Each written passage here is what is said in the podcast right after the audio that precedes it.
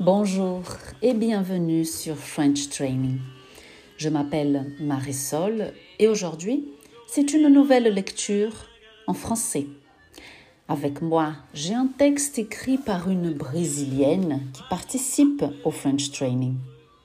Elle a d'abord vu une vidéo sur brut.media.fr. Ensuite, nous avons eu une discussion sur le sujet pendant le rendez-vous du programme. Et enfin, elle a pu s'exprimer à l'écrit. Accompagnez donc avec moi ce qu'elle a écrit sur le sujet. Aujourd'hui, je voudrais vous présenter un projet innovant et social. C'est un projet établi par un Français qui s'appelle Franck et que, après avoir développé plusieurs projets dans les pays en développement, il a pris conscience qu'il fallait créer des projets similaires dans son pays. Donc il a pensé aux sans-abri et comment il pouvait les aider, notamment en les aidant à trouver du boulot. Sa première source d'inquiétude par rapport à ces personnes était le fait que le manque de domicile fixe est un obstacle dans la recherche d'emploi. Franck a donc créé le projet une Tiny House ou Tiny House en anglais.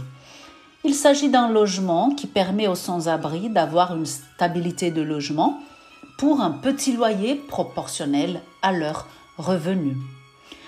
En quoi consiste ce logement alors?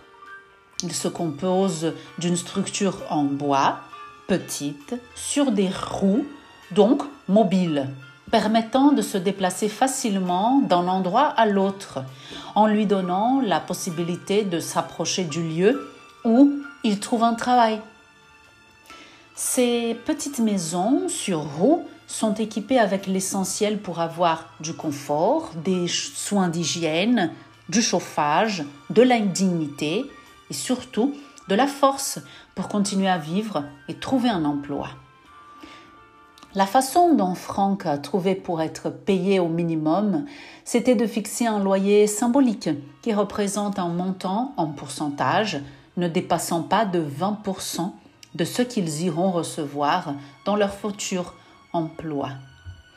Mon intérêt à montrer ce projet est que je trouve cette initiative de Franck géniale et formidable notamment parce que ce sujet sur des gens en situation de pauvreté, à tel point de les mettre à la rue, me touche profondément. Donc je ressens une satisfaction énorme, comme si j'avais moi-même développé le tel projet. J'aimerais travailler bénévolement dans un projet comme celui-là. Et pour finir, je vous informe que Franck a déjà réussi à construire deux petites maisons et elles sont déjà habitées par deux jeunes hommes dont un a déjà trouvé un poste et c'est vraiment gratifiant de voir ces deux jeunes hommes qui ont retrouvé de nouveau un sens pour leur vie grâce à ce magnifique projet créé par Franck. J'arrive ainsi à la fin de cette euh, lecture. Je vous remercie du temps que vous avez passé avec moi et à écouter le témoignage de cette personne qui participe au French Training.